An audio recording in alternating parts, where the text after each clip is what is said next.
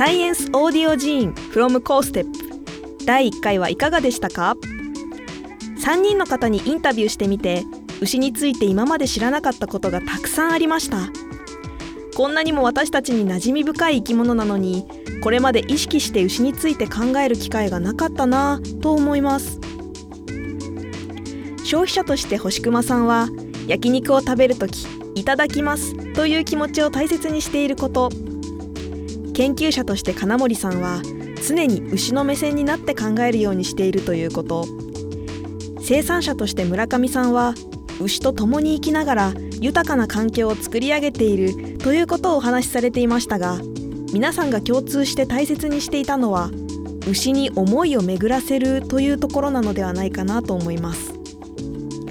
牛と私たちがこれからも良い関係で共に生きていくにはただ一方的に牛の恩恵を受けているだけではなく時には今飲んでいる牛乳がどんな牛からどこでどうやって取られたんだろうとちょっと思いを巡らせるだけでも牛の幸せそして私たち人の幸せに近づくヒントが得られるかもしれません。皆さんもこれを機会にちょっと牛について考えてみてはいかがでしょうか。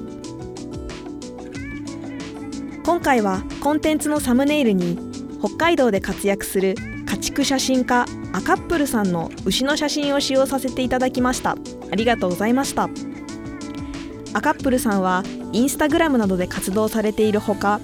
2021年2月1日からは札幌市内で写真展も開催されます。詳しくはこのオーディオジーンのキャプションに掲載されていますので興味を持たれた方はぜひ覗いてみてください。